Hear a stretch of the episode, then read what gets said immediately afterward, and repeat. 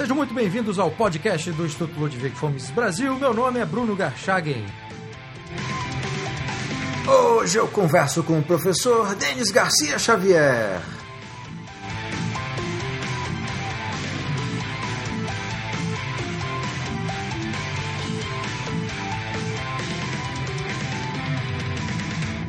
Seja muito bem-vindo, Denis.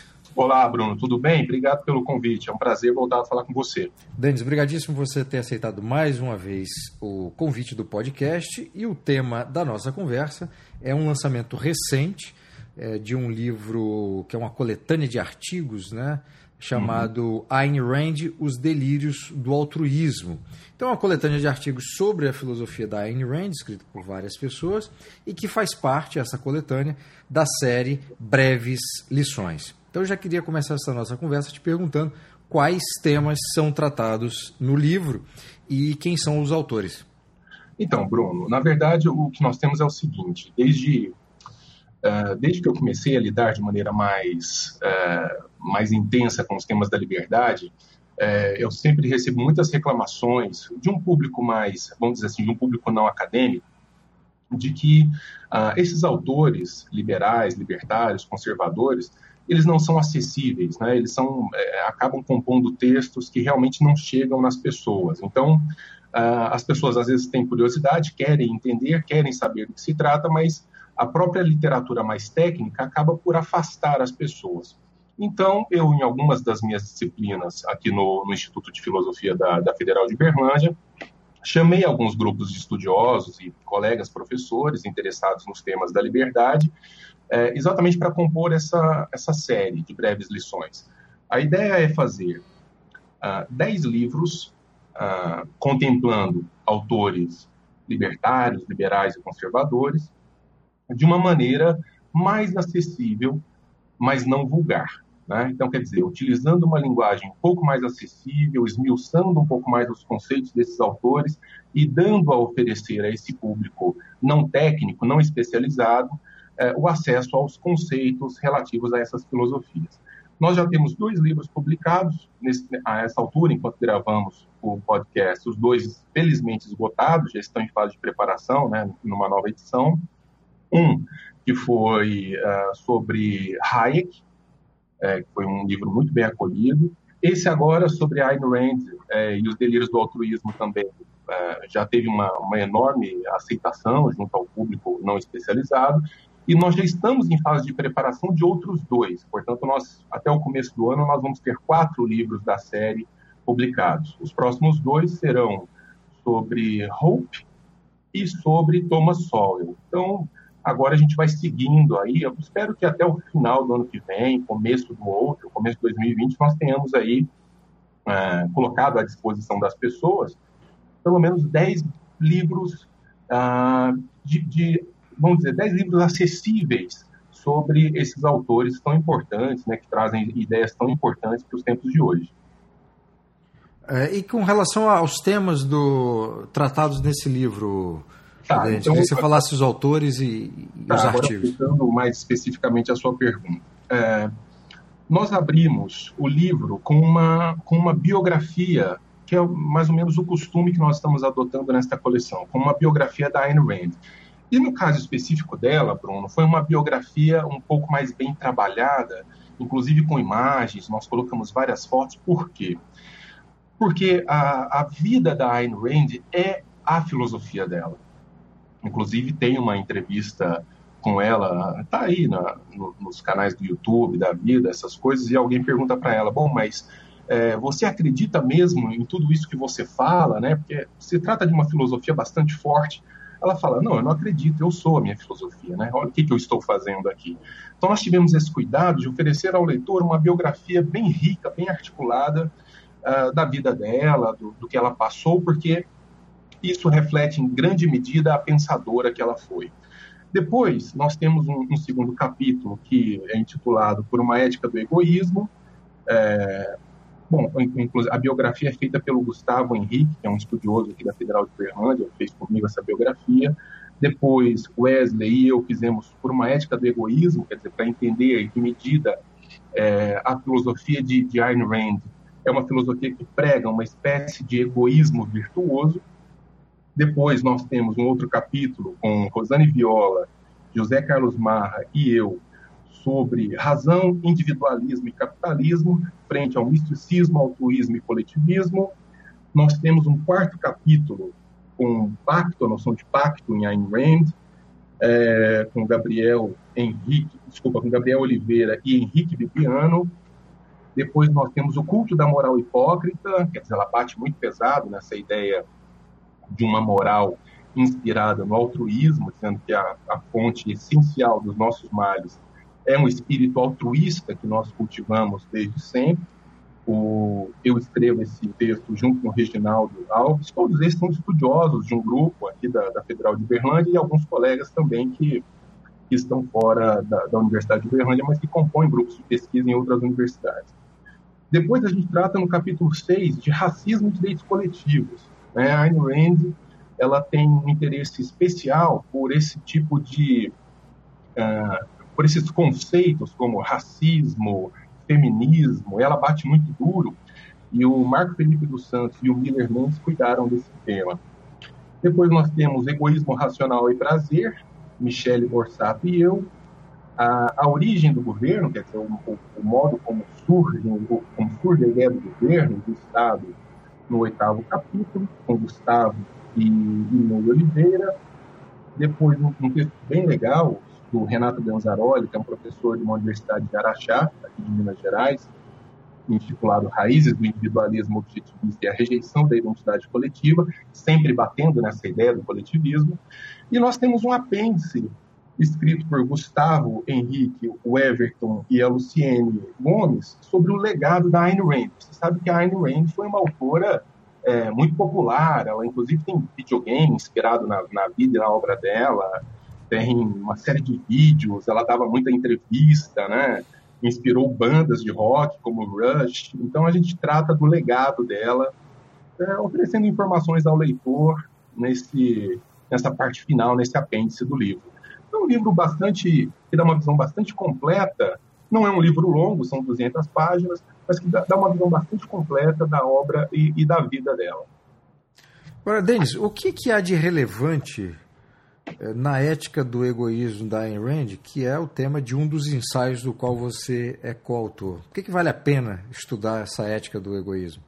Na verdade, Bruno, é, Ayn Rand, ela, é, como eu disse na minha, na, na minha apresentação do livro, ela defende uma espécie de egoísmo virtuoso. O que ela vai dizer? Bom, a, a raiz de todos os males de uma vida social se encontra numa espécie de moral coletivista, de uma moral altruísta, que nós aprendemos na escola, que nós aprendemos desde cedo, e que acaba por colocar o outro como mais importante do que nós mesmos. Né? Então, essa, essa filosofia de Ayn Rand, que é, é, nós intitulamos, ou que ela intitula de filosofia objetivista, ela promove uma espécie de inversão uh, daquilo que nós, em tese, consideraríamos natural.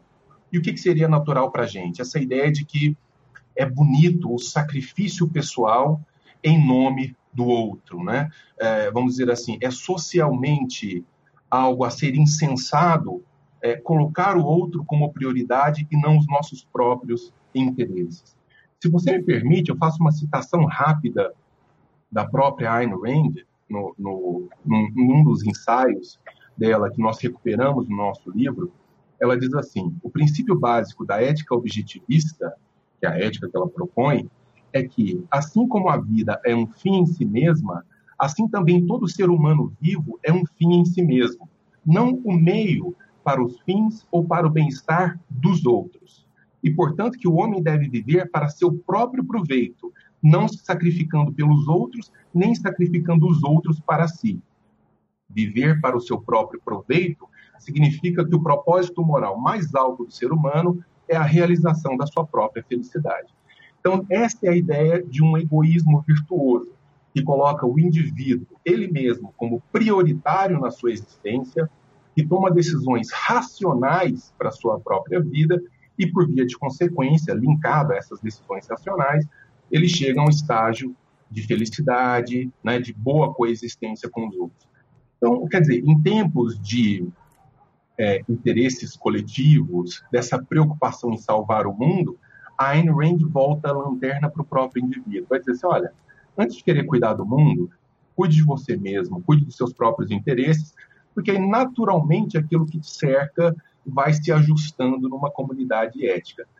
Então, você pensa que a Ayn Rand, na verdade, ela vivenciou na pele, ela, ela, ela acabou saindo do, do, da Rússia, da União Soviética comunista, por volta dos seus 20 anos, quando ela foi para os Estados Unidos, ela viveu ali duramente as políticas coletivistas comunistas. Né? Então, ela, por exemplo, o pai dela era dono de farmácia, uma farmácia que foi estatizada de uma hora para outra, do dia para a noite, eles chegam e dizem: olha, essa farmácia não é mais do senhor, é do Estado, e os funcionários da farmácia passaram a morar no apartamento deles, também foi estatizado. Então, ela vivenciou na pele os efeitos das políticas coletivistas e estatizantes e bate muito duro nisso. Essa ideia de que nós temos que negar toda forma de coletivismo e nos voltarmos para uma moral do indivíduo, em primeiro lugar, que é, segundo ela própria, a menor das minorias. Então, se você gosta de políticas para minorias, nós temos que privilegiar as, a, menor das minorias, que é o indivíduo. Agora, como é que se pode, a partir dessa concepção teórica, eh, Denis, analisar o caso eh, no Brasil comparado dos Estados Unidos?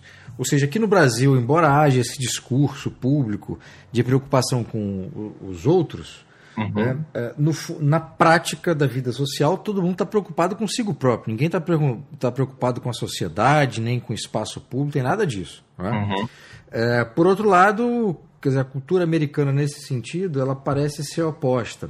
Porque ao mesmo tempo em que os americanos estão sempre falando da nação, é, da, da, das pessoas, da sociedade, e há uma preocupação genuína, e isso se manifesta de forma evidente na, na, na própria forma como os americanos se referem né, aos Estados Unidos.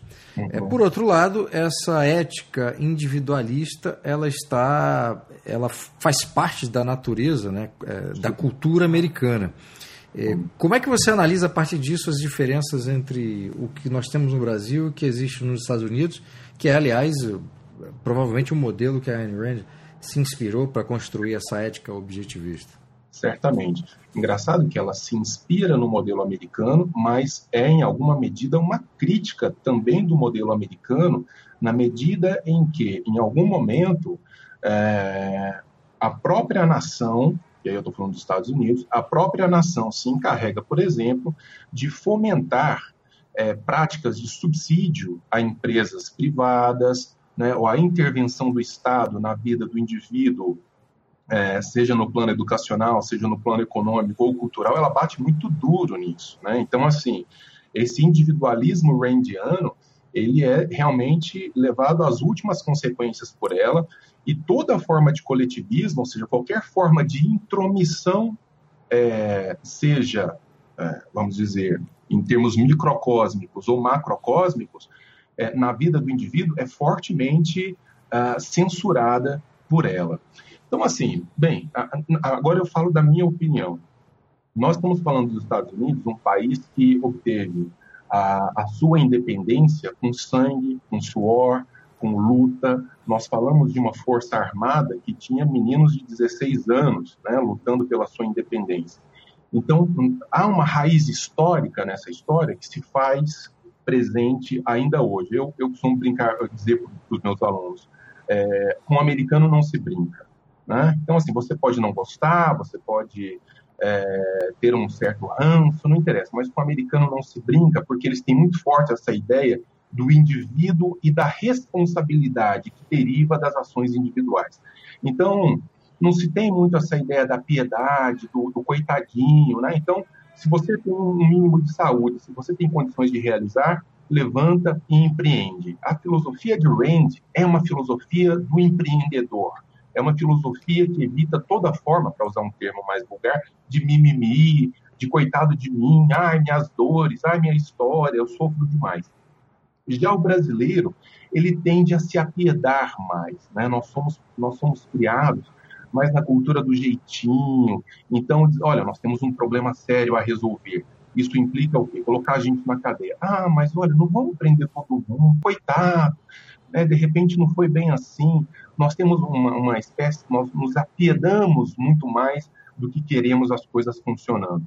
E isso vem de uma raiz histórica, certamente, né? do, do, do jeitinho e, e, e, vamos dizer assim, dos artifícios que nos colocam afastados de uma noção de responsabilidade. Então, é, o que eu vejo é que nós temos que fazer uma espécie de conversão à ideia de que encostar no Estado, encostar em ideias coletivistas, encostar em políticas de cotas, encostar em toda forma de discurso vitimista, porque todos nós sofremos, né? é, é uma forma de desculpa que gera resultados deletérios para todos nós, individualmente ou coletivamente, enquanto as nações que perceberam né, que é preciso liberdade, acompanhada da, da inevitável responsabilidade, avançam a passos largos. Né? Então, é, abandonar um pouco essa, essa ética do, do todos nós, porque uh, dos sindicatos, né, de que o que nós pensamos enquanto corpo coletivo é mais importante do que indivíduo, isso nos trouxe até aqui, né, nessa condição é, exasperante de um país que é pior em tudo aquilo que é bom e está em ótimas condições, em ótimas posições em tudo aquilo que não presta. Então, é, é preciso fazer essa espécie de conversão. E eu acredito que a Ayn Rand, nesse sentido, é, é absolutamente fundamental para que possamos meditar um pouco mais sobre essas, essas, vamos dizer assim, esses valores que nós adotamos por fé e não por justificativa racional, dado que a razão em Ayn Rand é um absoluto. Né? A razão para ela é o guia de toda a nossa história. É, de que maneira esses elementos que você acabou de mencionar, Denis, eles fazem parte da natureza ou são os alicerces daquilo que é tratado num dos artigos do qual você também é coautor, que é o culto da moral hipócrita? Sim, sim. Veja, é, Ayn Rand é... Bom, eu, eu sou fã, não, não poderia ser diferente, eu, eu é, é a grande musa da liberdade. A Ayn Rand tem algumas passagens, é, que de, tem uma passagem especificamente que diz assim: bom, quem não se compadece, por exemplo, de dizer, não, nós temos que criar políticas públicas para cuidar dos velhinhos no hospital, nós temos que criar políticas públicas para cuidar das criancinhas doentes, para cuidar. É, é, absolutamente natural o exercício de compadecimento, né, esse exercício de generosidade com relação ao outro. Mas o que ela, o que ela, é, o que ela diz é o seguinte: bom, em algum momento nós temos que nos preocupar também com as condições para que isso aconteça. Nós tivemos agora o nosso presidente recém-eleito é, falando o seguinte, que, eu, que, que, é muito randiano, né? Não faltam direitos no Brasil, o que falta é emprego. E isso serve para todo o resto. Não faltam direitos na saúde, não faltam direitos na educação, não faltam direitos de aposentadoria, não faltam direitos, não faltam direitos, mas em nenhum momento o Estado parou e se perguntou: bom, quais são as nossas condições fáticas de realizar? O que nos leva, então, a isso que ela chama de o culto da moral hipócrita, que é todos nós somos maravilhosos e lindos, vamos incensar todas as formas coletivistas de colocar o outro como prioritário mas enquanto isso, nós nos afundamos na nossa hipocrisia na medida em que vemos que não só não funciona, como ainda prejudicam ah, as condições básicas de fazer funcionar enquanto microcosmo, ou seja, naquele momento que nós colocamos o indivíduo ele mesmo como prioridade. É, então, é, eu, eu costumo dizer o seguinte: eu sempre uso esse exemplo porque eu gosto muito dessa imagem. É, um avião, quando despressurizado e as máscaras caem, eu coloco primeiro a máscara em mim e depois eu coloco a máscara nos outros. Quando eu digo, por exemplo, que o avião despressurizou e eu saí correndo para colocar a máscara nas, nos velhinhos e nas crianças, quem não vai aplaudir? Só que isso pode custar a minha vida. Então ela está dizendo: esqueça o aplauso, esqueça a repercussão social, a priorística do que você está fazendo, Coloque a máscara em você e depois saia para salvar o outro. Mas você é a prioridade. E isso estipulado de um ponto de vista racional. É uma coisa, se você me permite, Bruno, salientar. Não é assim, ah, então o cara é um mau caráter, ele faz o que bem quiser, de interesse dele, e, e os outros que se lasquem para lá. Não, não é isso não. De novo, a razão em Ayn Rand é um absoluto. São, é, é a virtude, vamos dizer, é a faculdade da razão guiando todos os atos. Então eu primeiro coloco a máscara em mim, depois nos outros, porque isso é, é a decisão racional a ser tomada. Agora, se eu saio pela fé e pela, pela impressão de que posso salvar todos os outros e não a mim em primeiro lugar, fatalmente vou morrer nessa tentativa ou vou me tornar um hipócrita nessa tentativa. E é isso que ela denuncia.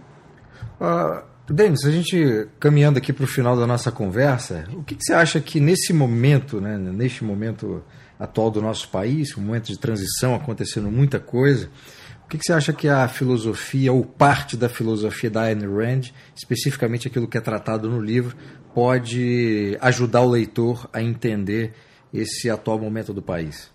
Puxa vida, olha, eu se eu, se eu tivesse um sonho, se, se eu puder dizer um sonho que eu tenho na vida, é que todo brasileiro pudesse ler ou compreender minimamente a filosofia de Ayn Rand e pudesse aplicar alguns dos seus conceitos na sua vida prática, porque disso se trata, não é uma filosofia teorética, não é uma filosofia para especulação, é uma filosofia para ser aplicada, que nós teríamos um país muito diverso.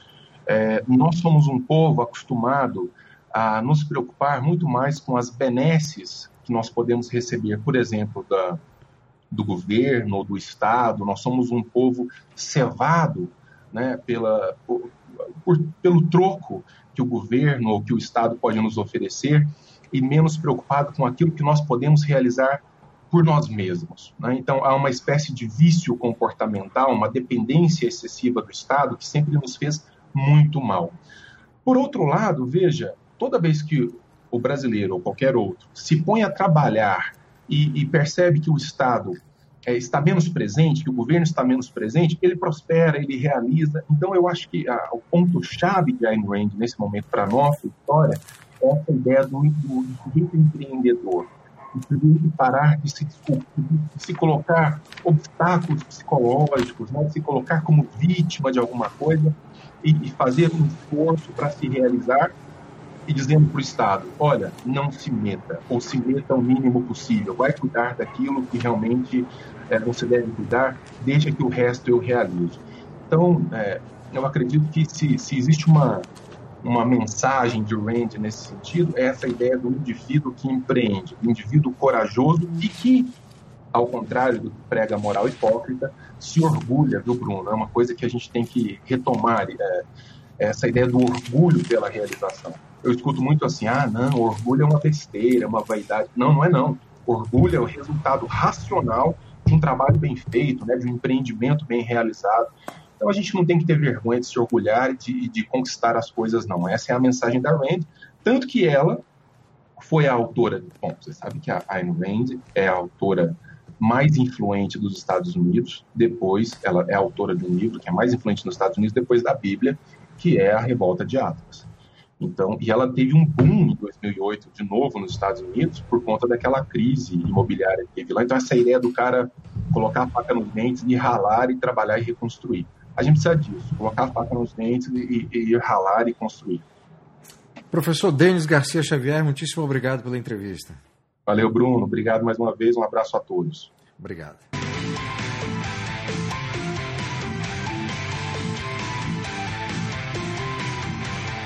Este foi o podcast do Instituto Ludwig Gomes Brasil. Meu nome é Bruno Garchagen.